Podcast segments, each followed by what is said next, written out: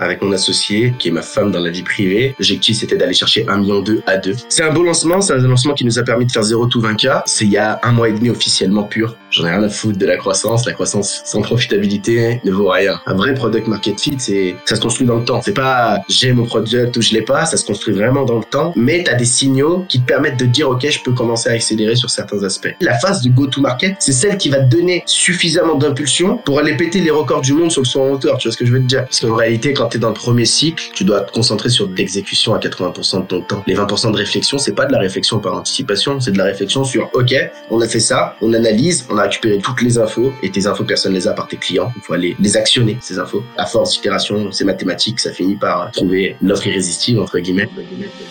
Une boîte est la somme de ses compétences et la moyenne de ses talents. Fais-la progresser et elle s'envole. Laisse-la stagner et elle s'effondre. Et la meilleure façon de s'améliorer, c'est d'écouter ceux qui sont déjà passés par là.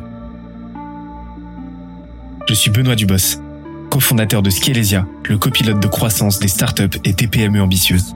Ensemble, nous allons partir à la découverte des plus belles réussites entrepreneuriales, avec un objectif, comprendre comment créer et développer une boîte de façon saine, rapide et durable. Au programme, des réussites, des échecs, des méthodes, et surtout, des tonnes d'apprentissages à appliquer le jour même sur ton projet. Alors prépare de quoi noter, et surtout, attention à la branche.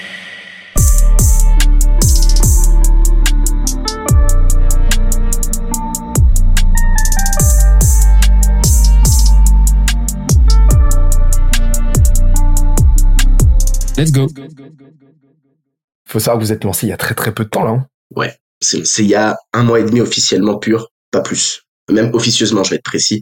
Mais officiellement, il arrive après, comme d'hab. Hein. Il faut toujours être un peu à la limite pour bien réussir. Mais en gros, euh, c'est un beau lancement. C'est un lancement qui nous a permis de faire 0 tout 20K. En MRR, on parle. Donc mensuel récurrent revenu pour ceux qui nous écoutent. Euh, c'est du flux. On vend du flux. On a un raisonnement pas en produit en stock. L'idée, c'est d'avoir un effet cumulé sur du long terme qui nous permet d'avoir vraiment une grosse assise sur ce qu'on veut faire. L'objectif, c'était d'aller chercher 1 million 2 à 2. C'est tout. De CA avec une marge nette. Et euh, alors, on va parler profitabilité aujourd'hui. Je préviens tout le monde. J'en ai rien à foutre de la croissance. La croissance sans profitabilité ne vaut rien. Désolé. À part pour le système startup. OK? Là, c'est un autre sujet. Parce que c'est des sujets de masse critique. Par contre, dans nos agences à nous, qui sont des agences de service, la profitabilité est reine. Et donc, euh, ouais, l'idée, c'est d'aller atteindre tout ça avec une profitabilité qui allait avoisiner les 97-95% d'ici la fin de l'année. Et ça se passe plutôt bien parce qu'on est à 54 signés pour début 2023 et on est déjà obligé de ralentir l'acquisition. J'expliquerai ça un peu plus tard. Donc vous avez lancé ça il y a un mois et demi. Il y a eu un pré-lancement de quelques semaines au préalable parce que forcément euh, tu testes les trucs, etc. Tu, vas pas te lancer euh, complètement à blanc, quoi. Et là aujourd'hui, vous êtes déjà à 20 000 euros de de CA mensuel récurrent sur un panier moyen à combien? On est sur un panier moyen à 5000 à l'heure d'aujourd'hui que je trouve faible, en toute honnêteté. Euh, 5000 mensuels, je parle, hein, on soit d'accord. Nous, l'idée, c'est quand même d'aller avoisiner, euh, faire un X2, mais on, on est obligé de faire une incursion de pénétration de marché où on a sacrifié un peu ce panier moyen. Désolé pour les termes, sacrifié entre guillemets, bien sûr, mais on sait que ce qu'on vend vaut beaucoup plus cher, mais ça a facilité la pénétration. C'est quoi que vous vendez? Comment tu le pitches? Notre mission chez Stratco, elle est très claire. J'ai j'ai envie de raisonner dans ce format-là parce que, en fait, j'ai envie de vous parler plus de la vision qu'on a. Le produit, c'est une fin en soi à l'instant T, mais c'est notre vision qui est importante pour qu'on comprenne vers quoi on veut aller. Nous, on veut rendre le succès entrepreneurial inévitable pour toute agence B2B qui propose du service à étiquette. On accompagne aussi occasionnellement des startups qui proposent du high ticket parce qu'elles rencontrent des mêmes types de problématiques, mais sur les startups, on est beaucoup plus sélectif parce qu'il y a une notion product market fit qui va être importante. Donc, il faut vraiment qu'on croit au projet pour qu'on les accompagne. Mais on va vraiment se focus sur les agences et sur le high ticket. Pour expliquer un peu qu'est-ce que c'est que le high ticket, c'est une question qui me revient souvent. On a du mal parfois à délimiter qu'est-ce que ça signifie. C'est tout type de service, produit, euh, pour lequel on pourrait dire que le marketing suffit pas. Il suffit pas en fait pour générer des revenus. Et donc, un prix élevé égale une friction élevée égale une nécessité des étapes de vente nécessaires pour pouvoir avoir des deals qui finissent par tomber. Et donc, tout ça, en fait, on a pu le travailler. Et qu'est-ce qu'on propose, nous, en gros, c'est d'accompagner n'importe quelle entreprise, quelle que soit sa step de croissance, vers ce succès entrepreneurial pour les agences. Et on a cette expertise-là, parce que bah, par le passé, c'est ce qu'on a vécu et c'est ce qu'on a pu faire toute notre vie. On a réussi à le théoriser, le méthodologiser, et je vais t'en parler un petit peu après, comment on le fait, etc. Ah, tu teases là. Ouais, tout- et et est-ce que parce que ça peut être un levier intéressant, j'imagine, parce que t'as tellement d'agences, je vois tellement d'agences, mais euh, même même de freelance, etc., qui ont tout ce qu'il faut en termes de compétences, qui ont tout ce qu'il faut en termes de positionnement, même sans le savoir, pour potentiellement devenir une offre à étiquette qui va générer beaucoup plus de cash flow, beaucoup plus d'EBITDA, et euh, mais mais qui justement par par par frein euh, par frein dû par frein psychologique, par euh, par barrière mentale, par manque de compétences aussi, tu vois, se, se cantonne à un pricing qui est euh, dix fois inférieur à ce qu'il pourrait faire, tu vois. Et, donc il y a, des opportunités, il y a des leviers super intéressants que tu peux aller chercher. Bah, c'est ce qu'on fait en fait. Nous, quand on va récupérer un projet, euh, on va le sélectionner en amont. En gros, on travaille avec des gens qu'on sélectionne. ça veut dire quoi? Ça veut dire qu'en fait, on va poser euh, beaucoup de questions, vraiment beaucoup. pour ceux qui l'ont vécu, je vous passe un, petit coucou à tous les clients qu'on accompagne, parce que pour le coup, c'est vraiment très challengeant. Mais l'idée, c'est vraiment d'aller comprendre en fait quel est le potentiel de la personne qu'on a en face de nous. Il y a plusieurs choses en fait à évaluer. Une chose dont personne parle, mais qui selon moi, quand on fait du service, reste la base, le founders market fit, avant le product market fit. Parce qu'en réalité, euh, bah, on fait du service et en fait, la seule chose qu'on achète, c'est l'humain, tu vois. Avant toute chose, la première chose qu'on achète, c'est l'humain. Et si c'est la bonne personne pour faire ce projet et on pense que c'est la meilleure personne qui peut, qui peut le faire, on y croit, on peut foncer déjà sur la, la seconde étape qui redescend un peu plus bas, qui est t'en es où dans ton dans ta phase de croissance? Est-ce que t'as un PMF Est-ce que t'en as pas? Bref, il y a plein de choses à évaluer. Dans les phases de croissance, t'as une phase de go-to-market, la pénétration de marché. Donc là, c'est vraiment aller tester, travailler ton product market fit, être capable de comprendre si réellement euh, tu as créé une offre irrésistible. Attention, gros warning, un product market fit, 90% euh, des gens se trompent sur ce que c'est, ils ils vont trop vite ensuite à l'étape supérieure. Un vrai product market fit, c'est ça se construit dans le temps. D'accord, c'est pas j'ai mon product ou je l'ai pas, ça se construit vraiment dans le temps, mais tu as des signaux qui te permettent de dire OK, je peux commencer à accélérer sur certains aspects. Et il faut avoir cette conscience là parce que bon, tu as aussi des projets qui sont souvent euh, avortés alors qu'en fait, il manquait que quelques éléments pour que ça s'imbrique correctement face euh, à leur marché, à, à la cible à laquelle ils veulent répondre. Mais en gros, phase 1, go-to-market, phase 2, c'est une phase de pre-scale. Celle-ci, elle est galvaudée par euh, quasi toutes les agences, entre guillemets. Souvent, elles ont trouvé leur product market fit, elles se disent, je vais scaler. C'est un peu dommage, hein, parce que quand t'as pas anticipé ta phase de scaling, tu vas te mettre un peu dans la dette, entre guillemets. Scale Mess Debt, ça c'est toi qui, qui le dis souvent, donc je pense que j'ai pas besoin d'expliquer le concept, mais en réalité, tu vas accumuler énormément de dettes, parfois des dettes qui sont irrattrapables, et c'est ce qui fait que... Des dettes, euh, des dettes techniques, des dettes humaines, des dettes financières, des dettes de process, enfin t'en as tellement. Il y a plein de types de dettes. Voilà, on parle pas vraiment que de, on parle pas que de la finance hein, quand on parle des dettes. On parle vraiment des dettes euh, globalité sur tout type d'expertise qui compose une entreprise, toutes les branches, toutes les parties communes. Et l'idée c'est de se dire, si tu as trop de dettes, tu vas pas franchir le fossé. Ou tu vas avoir du mal à l'enjamber parce qu'en fait t'as pas pris assez d'élan pour sauter assez loin. Si je devais te donner une métaphore, c'est celle-ci, tu vois. Et donc c'est important parce qu'en réalité la phase de go-to-market, c'est celle qui va te donner suffisamment d'impulsion pour aller péter les records du monde sur le son en hauteur, tu vois ce que je veux te dire Et aller vraiment franchir le, le fossé, mais aisément. Peu importe les problèmes que tu vas rencontrer, tu vas le franchir. Et comme c'est galvaudé, bah forcément, tu as plein de boîtes qui en fait tombent dedans ce fossé. Et cette étape-là, nous on l'appelle le prescale. C'est un plateau que tu dois t'infliger parce qu'en fait, il est pas naturel, il est contre-intuitif, et qui doit te permettre de te positionner, de te dire, OK, j'ai ça, je calme, je processise tout ce que j'ai, parce que derrière, je vais devoir le déléguer si on veut scaler, ça va passer par de l'humain, on est dans un service où on vend du temps quand on est une agence, c'est important de le préciser, et on vend du savoir-faire, des compétences, de l'expertise, et ça passe par ce temps-là, c'est pas un product, c'est du service, et donc va falloir être capable d'aller anticiper tout de suite les besoins nécessaires à une capacité d'absorption qui pourrait être hypothétiquement maximale, et se dire, OK, notre capacité d'absorption, ça peut être celle-ci, dès qu'on sera à ça au max, on aura fini notre phase de scaling. Donc comment on fait ensuite pour arriver à ça? Et là, on va rentrer dans tous ces détails. Euh, qu'est-ce qu'on va devoir itérer? Est-ce qu'on doit lancer d'autres choses? Est-ce que euh, peut-être euh, la promesse va évoluer? Je dis peut-être, mais en réalité, oui, certainement. Hein, c'est une obligation. Qu'est-ce qu'on va aller promettre? Est-ce qu'on doit faire une promesse par cible? Parce que tu as plusieurs ICP en réalité. Dans, enfin, tu dois raisonner en job to be done sur ton service, comprendre vraiment qui t'intéresse, mais le job to be done, il te donne la globalité. Et ensuite, tu as plusieurs segments de, personnes qui sont intéressées que tu dois aller adresser différemment. Et c'est pareil, c'est tous ces travails-là d'itération successive qui doivent être ultra agressifs si tu as envie d'aller actionner de l'hyper-croissance, qui sont pas ultra agressifs si tu as envie d'être juste dans une croissance saine et stable. Ça, ça dépend de l'entrepreneur. Nous, on essaie vraiment de travailler avec eux main dans la main en fonction de leurs objectifs qui se fixent. Tu as des gens qui ont pas envie de scaler. Tu as des gens qui ont envie d'avoir un business qui tourne, où ils se la coulent un peu entre guillemets douce, ils ont leur 10, 20 clients et en réalité leur profitabilité elle pète, ils sont tranquilles, ils peuvent, ils peuvent se lancer sur un autre projet qui leur plairait plus, qui serait peut-être un projet plus SaaS, plus startup French Tech, ça dépend. On, et t'en as d'autres qui veulent scaler leur agence, tu vois. Et nous on va s'adapter. En fonction de cette phase-là, bah, il y aura des cycles ensuite qui c'est un cycle de réinvention quand tu as fini ta phase de scaling. Et euh, ça c'est un plateau que je connais, connaissent beaucoup de boîtes, souvent des boîtes qui peuvent avoir la taille comme bah, de Skelesia, de Kudak. C'est des c'est un deuxième plateau sur un premier niveau de croissance. Premier cycle de vie, c'est des cycles qui se succèdent. Et là, bah, ce plateau, par contre, il est ultra important parce qu'une fois que tu as actionné de la croissance, tu peux plus t'arrêter. Et qu'est-ce que tu appelles la phase de réinvention? La phase de réinvention, c'est quoi? C'est une phase où tu as tellement bien scalé que tu as créé beaucoup de dettes. Donc déjà, c'est un nouveau plateau que tu dois t'infliger pour reprocessiser, remonter ta, ton, ton niveau de délivrabilité à son paroxysme, à son maximum, parce que tu as forcément moins bien délivré quand tu scales que quand tu étais euh, que deux, par exemple, en tant que cofondateur au départ. C'est normal. faut accepter ça quand on est entrepreneur. Il faut y être juste préparé.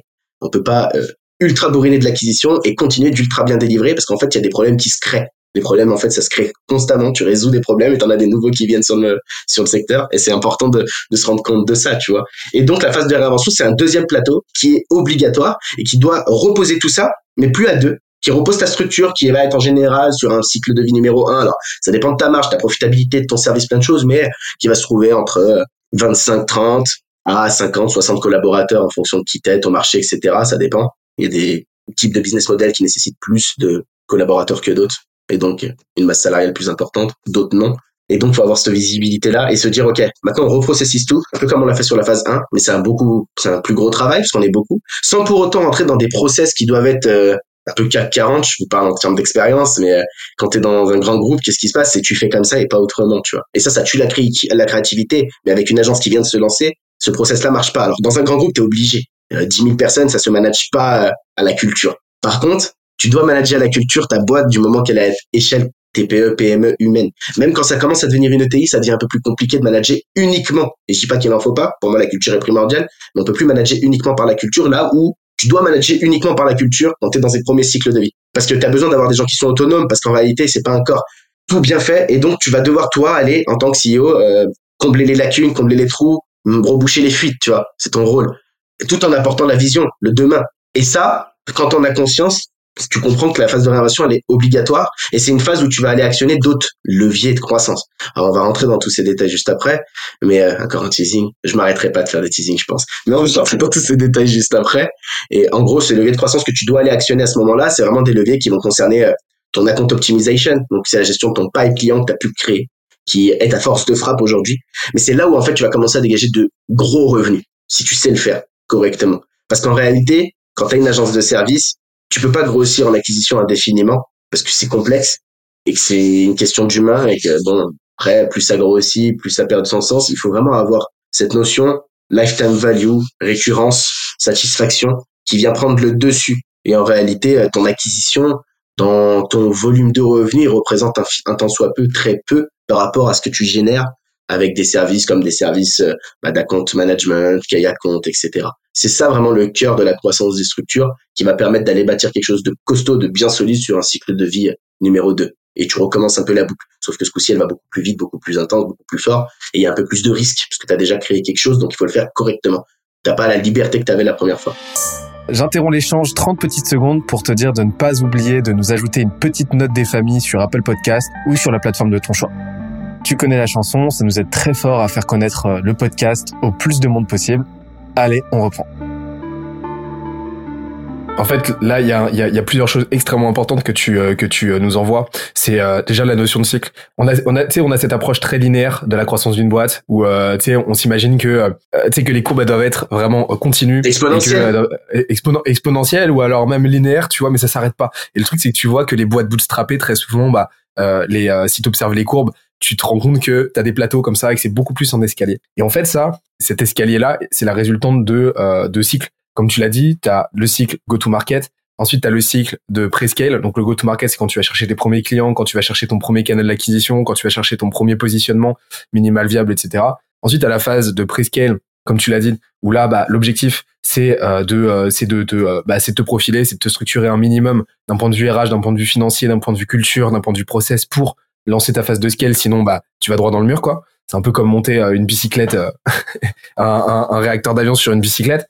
Et, euh, puis après, tu as la phase de scale. Nous, on appelle ça la phase de momentum chez Skelesia, où là, bah, tu, tu, tu vas grossir, tu vas passer de 1 million à 5 millions. Mais entre-temps, tu vas avoir des phases, comme tu l'as dit, de réinvention. En fait, la phase de réinvention, bah, c'est comment tu fais évoluer ton positionnement marché en, fonction du zeitgeist, en fonction de l'air du temps, c'est-à-dire en fonction des attentes du marché, en fonction aussi de tes appétences, en fonction de la, la, la, densité et de la nature des talents qui sont chez toi, parce que forcément tu vas avoir un turnover naturel qui va faire que bah, les aspirations, la culture petit à petit, elle peut dévier un petit peu. Donc est-ce que tu réalignes ou est-ce que tu fais évoluer tout ça en fonction? Et surtout, en fait, il y a un truc, c'est que euh, bah ça c'est un truc que j'ai observé, c'est qu'une boîte, forcément, une boîte qui fait 200 000 euros de chiffre d'affaires versus une boîte qui fait 5 millions de chiffre d'affaires, un des dénominateurs euh, différentiels majeurs, c'est euh, son niveau, leur niveau de compétence. Et, donc, une boîte, quand elle fait 200 000 euros de chiffre d'affaires, elle, elle a pas du tout les mêmes compétences que quand elle en fera 5 millions. Elle, elle sera infini, infiniment plus compétente à 5 millions. Le truc, c'est que ces compétences, derrière, il faut savoir à quelle échelon tu les utilises.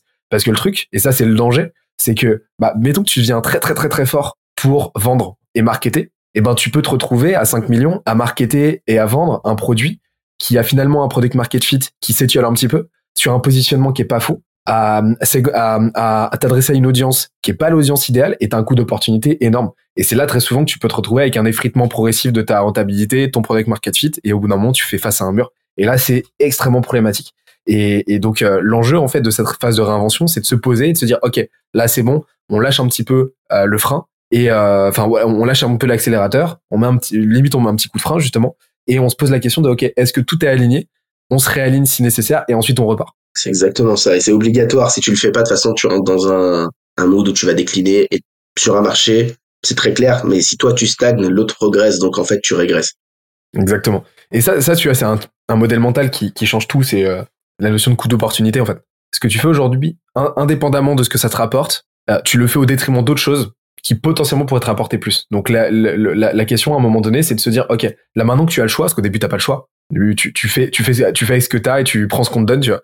Mais au bout d'un moment, quand tu commences à avoir des optionnalités qui s'étendent, bah, tu poses la question de, ok, là, il faut que je commence à considérer les options, parce que de toute façon, le, je réfléchis plus en termes de gains, mais je réfléchis en termes de gains potentiels. Et, et là, ça change tout en fait. Parce qu'en réalité, quand tu es dans le premier cycle, c'est ce que je vais appeler de la stratégie par itération. Tu dois te concentrer sur l'exécution à 80% de ton temps.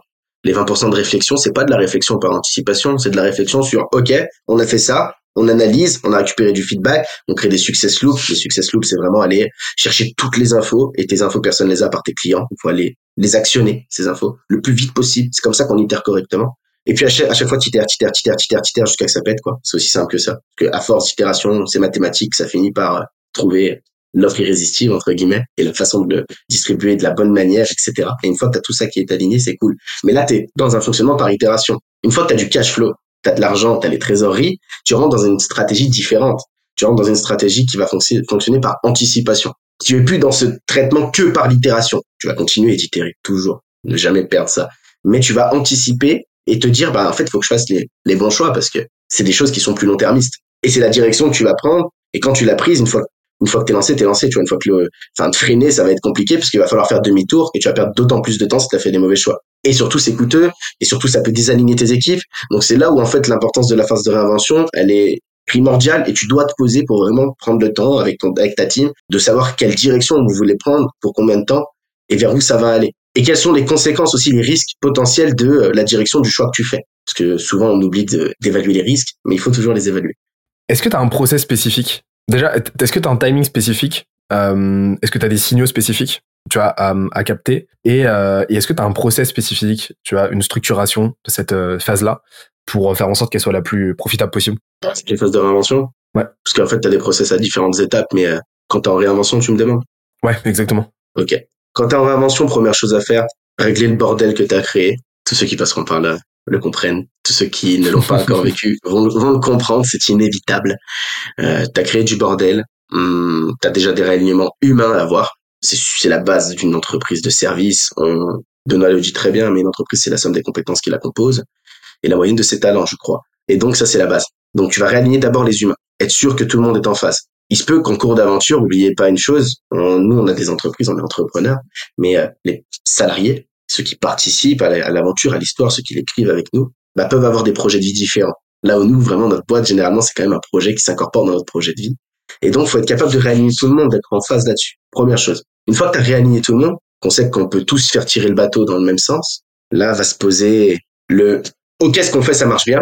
OK, ça pourrait être optimisable, mais on va faire le sacrifice de l'optimiser parce que pour l'instant, c'est pas ce qui va compter le plus. On va se pencher vraiment sur, on oublie l'acquisition et on rentre dans notre, si on prenait le framework art purement, dans la partie revenu.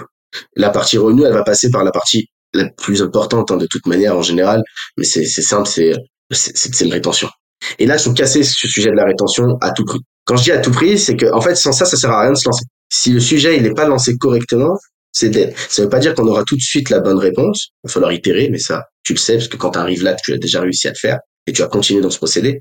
Mais il va falloir être capable d'aller vraiment craquer la rétention et en fait être capable de, en fait, vos clients, s'ils sont arrivés jusque là, jusqu'à, t'as réussi, t'as eu ce succès, s'il n'y a pas de rétention, c'est pas normal.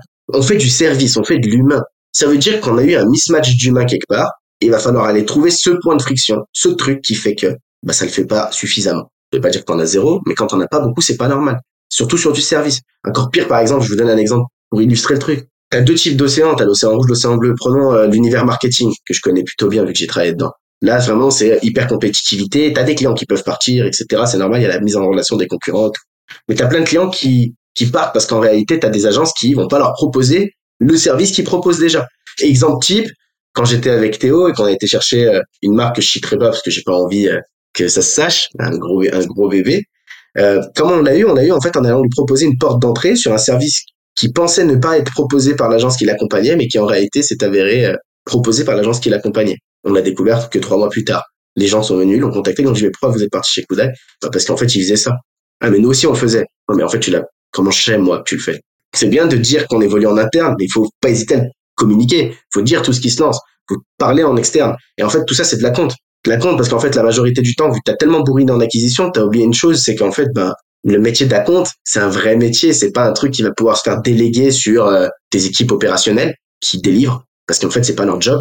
C'est un, métier de relationnel qui mixe à la fois un niveau de compétence marché ultra important, parce qu'il faut que la personne qui gère ça connaisse le marché de ta cible par cœur pour être réellement dans un apport de valeur fort, tout en étant quand même dans de la vente. Mais de la vente par le relationnel, jamais par le transactionnel. Mais si tu nous passes ça tout de suite, bah, il va pas se passer grand chose en fait. Tu n'auras pas une étape où tu peux imaginer un mec qui vient, qui a un sales qui a déjà vendu la première la première chose. Ça existe, hein. T'as ton sales, tu le mets dessus. Il va revendre un autre produit. Bah, frère, il passe pour un vendeur tapis. Il est venu prendre sa com. Et ton client le sait, il est pas bête, tu vois. Alors même s'il est satisfait, ça crée une expérience pas positive. Et ça, on le veut pas. Faut vraiment que l'expérience soit positive. Et pour ça, bah, qu'est-ce qu'il faut? Faut devenir le confident, l'ami intime de tes clients, pour de vrai. Mais ça, c'est un truc qui est tellement, enfin, qui est tellement sous côté. Enfin, tu vois là, je pense que la rétention, c'est de très très loin le levier. En fait, c'est c'est même pas un levier de croissance, c'est juste un prérequis inéluctable si tu veux faire une boîte. C'est-à-dire que pour moi, en fait, tu n'as pas, tu n'as pas une boîte. Et, je suis de plus en plus radical sur ce sujet. Mais tu n'as pas de boîte. Tu n'as pas une entreprise en tant que telle. Tant que tu n'as pas craqué ta rétention. C'est-à-dire que. Tant que t'as pas de rétention, t'es fragile. T'es super es complètement fragile. Et donc, tu es juste au début, tu es juste une boîte qui est en train de construire, enfin, tu es juste un projet en train de construire sa rétention, en train d'explorer son marché. Et en fait, cette phase-là, pour moi, et mais pour moi, enfin, tu sais, je vois des boîtes qui craquent leur rétention, mais extrêmement tard. Il y en a d'autres qui la craquent très tôt, tant mieux pour, euh, pour elles, tu vois. Mais euh, il y a tellement de boîtes qui sont en mode panier percé, qui sont très très fortes pour marketer, mais qui n'ont aucune rétention. Euh, c'est ça, ça me désole. Et, et, et pour moi, en fait, enfin, et, et, et, tu vois, pour moi, ça va te pair avec ton product market fit. Pour moi, le, vrai product market fit, tu l'as trouvé le jour où tu sais exactement quelle part de ton audience, quelle sous-niche de ton audience, en gros, une fois que tu l'as signé, quoi qu'il arrive, elle reste. C'est ça. Et ça, et en gros, c'est un alignement entre ton produit, ta proposition de valeur, euh, ton job to be done, euh, ton positionnement et, euh, et ta façon de créer la relation. Parce que ouais, euh, la, la, la, la, bonne vente, elle est pas transactionnelle, elle est relationnelle. Donc, quel process tu mets en place avec euh, de la compte management On va y revenir juste après. Euh, avec euh, qu'est-ce que tu mets en place en tant que process pour faire en sorte que tes clients ils se sentent vraiment accompagnés, se sentent choyés de ouf et faire en sorte que bah, le, le 8 sur 10 que tu vas vendre en termes de euh, promesse de vente, eh ben tu vas tu vas tu vas le transformer en un 9, en un 9 et demi, en un 10 en termes de valeur perçue par le client une fois que tu délivres pour lui. Et, et en fait, pour moi, le go-to-market, le cash flow que tu vas générer au début, il va te servir uniquement à te financer, à financer cette phase-là de R&D, de recherche, pour faire en sorte de mettre en place tout ce qu'il faut, tous ces alignements-là, pour que demain, en fait, ta rétention, elle soit quasiment systématique et que un client qui arrête de bosser avec toi, ce soit une anomalie que tu dois traiter, quoi. Et, et, pour moi, vraiment, ce, je vois tellement peu de boîtes le considérer ça. Mais tu vois, chez nous, chez Skezia, c'est une obsession, quoi. Souvent, c'est parce qu'en fait, ils veulent tous. Euh, ce qui t'a emmené jusqu'ici ne t'emmènera pas plus loin. Et ça, c'est un adage qu'il faut euh, à tout prix avoir quand on fait du growth. Mais euh, souvent, ce qui t'a construit, t'as pas envie de l'abandonner. Et c'est dommage. Et quand je dis l'abandonner, c'est pas le bon terme. Hein. Je suis un peu radical, et c'est pour euh, Quand on est plus radical, les informations passent mieux. Donc je le fais volontairement. Et du coup, l'idée c'est quoi? C'est de se dire, ok, dans les gens qu'on a accompagnés, il y en a qu'on voulait pas vraiment en réalité. Mais ils nous ont permis de grandir. On va pas les abandonner. On va vivre une phase de mutation nécessaire. Mais un jour ou l'autre, on les accompagnera plus. C'est triste à dire, mais il faut savoir se séparer de ce qui t'a fait grandir. Parce qu'en réalité, tu dois, on va dire, réduire le scope de ta proposition de valeur si tu veux surdélivrer correctement et avoir une LTV à vie. C'est impossible de le faire dans la masse. Pour résumer ça, tu dois répondre mieux que 99% des gens de ton marché à, je sais pas, 10% de ton audience, tu vois. C'est aussi simple que ça, de ta cible, de ta target, de tes clients. Et ça, si tu le fais, bah, t'as des relations à vie. Après, oui, comment ça se met en forme, c'est un autre sujet. Moi, je dirais qu'il faut déjà, c'est déjà philosophique. Euh, nous, on appelle ça se faire acheter plutôt que vendre, tu vois. Moi, je suis un, je suis de la vente et je déteste la vente. Ça semble bizarre de dire ça, mais en fait, c'est réel. C'est se faire acheter, c'est ce qui va te permettre, par exemple, pour donner du concret, mais ça va transformer une objection qui peut être un je vais réfléchir en un euh, bah, c'est comment pour la suite, tu vois? Comment on fait? Ton client, il va pouvoir te dire, au lieu de te dire c'est cher, il va te dire, ok, si Chine aujourd'hui, on commence dans combien de temps? Il va plus te parler de prix. Se faire acheter, c'est la base déjà. Parce qu'en gros, quand tu vends, tu vas être dans la dépense d'énergie, tu vas être dans l'opposition, le traitement, le forcing, c'est un peu la bagarre, tu vois. Alors que quand tu te fais acheter réellement, bah, c'est une discussion qui doit être agréable, c'est un apport de valeur réel, tu vois. C'est net que tu proposes. Si je devais te l'imager, demain, imagine-toi, toi, Benoît, t'as les chiffres du, de l'euro million. T'as 180 millions. Tu sais, ceux-là, ils ont fuité, il y a que toi qui les as. Même c'est, tu sais quoi, c'est le PDG qui les a donnés. Il t'a dit, hey, demain, je fais sortir ça. Si tu convaincs un inconnu dans la rue, t'es bien. Tu vas aller voir l'inconnu pour essayer de le convaincre. Essaye de lui vendre. Il achètera rien, gros. Il va te prendre pour un fou. Si t'es plus intelligent que ça et que tu comprends qu'en réalité, tu peux aller créer son besoin que s'il existe en amont. Il y a des besoins qui doivent exister. Tu peux pas inventer un besoin. Tu peux amplifier un besoin existant. Parce qu'en réalité, le problème des gens, c'est qu'ils ont un problème. Ils arrivent avec un problème. Ils pensent qu'il leur faut telle solution, mais ils ont toujours tort. Tous les clients ont toujours tort. Désolé de dire ça pour ceux qui, qui, qui m'accompagnent, mais que, j'accompagne, mais ils le savent. En réalité, quand tu arrives, tu penses avoir un problème, mais en réalité, euh, c'est pas celui-là ton problème. Ton problème est souvent beaucoup plus profond. Et le rôle de nous, agences de service, c'est d'être capable de connaître mieux leur marché que eux pour leur dire, OK, ton problème que tu pensais avoir, c'est celui-là, mais en fait, ton problème, c'est ça. Et là, tu fais en fait passer ton client d'un besoin qui était conscient mais faux à un réel besoin qui était inconscient. Et là, tu as créé quelque chose qui commence à te dire, OK, lui, je veux l'écouter. Tu vois, il a compris quelque chose que j'ai pas compris, donc il connaît ce que je fais. Il connaît par où je suis passé. L'assimilation, la réciprocité, tous ces biais cognitifs qu'on connaît tous, mais qu'il faut aller activer quand on est dans cette dynamique-là. C'est la base. Et donc voilà, ça passe par se faire acheter avant de vendre. Et donc, dans de la compte management, c'est encore plus important. En fait, t'es pas là pour euh, fourguer quelque chose, tu vois. T'es là pour ultra satisfaire, surdélivrer. Et si t'as fait le taf correctement, ça va se faire. Je précise, une vente, c'est pas quand tout va bien. Quand tout va bien, en général, tu changes rien. Ok? Et ça, c'est encore un truc super contre-intuitif. Je le sais, et c'est dur pour les boîtes à l'accepter. Mais c'est quand ça va pas que ça va bien du côté account management. Parce que quand ça va pas, si ça a été vendu correctement, parce qu'on vend pas pour vendre, on vend pour satisfaire, le client est en face pour comprendre qu'il y a des couacs à aller résoudre. Et ces couacs, bah, il va falloir les résoudre avec des solutions qui n'étaient pas prévues. C'est logique. Et donc, tu es vraiment dans une démarche où, OK, il y a des problèmes qui se créent. Mais en fait, faut, faut pas avoir peur de le dire. Vendre un truc parfait, c'est pas vrai. Parce qu'en fait, c'est toujours de la co-construction quand on fait du service. Il y a une grosse part où c'est le client qui doit s'impliquer. Et lui cacher ça, c'est partir dans de la merde. Donc, tu dois lui dire la vérité. Quitte à faire péter tes ventes. Et au final, tu auras encore plus de ventes. Et tu auras des gens qui vont, te, qui vont pas te lâcher, qui vont suivre pour la vie. C'est comme un bon ami, tu vois. Tes meilleurs amis, c'est pas ceux qui te dressent dans le sens du poil dans ta vie en général. C'est souvent ceux avec qui tu t'es embrouillé au début. Exactement. Et c'est la même chose, tu vois. Parce qu'en fait, au moins, ils te disent les choses. Ça t'a pas fait plaisir sur le coup parce que t'es passé du besoin conscient à un vrai besoin que tu n'avais pas conscience d'avoir. Et donc, bah, ça te frustre. C'est normal, c'est humain, c'est émotionnel. On est tous comme ça, d'accord? Mais c'est eux qui ont raison. Les meilleurs conseils, c'est souvent ceux que tu as du mal à accepter au départ même si j'ai du mal avec la notion de conseil en soi, euh, philosophiquement parlant, je vais dire plutôt euh, les meilleures critiques à un instant T, tu vois, parce qu'après un conseil, en fonction du moment, faut le suivre ou pas le suivre, tu vois.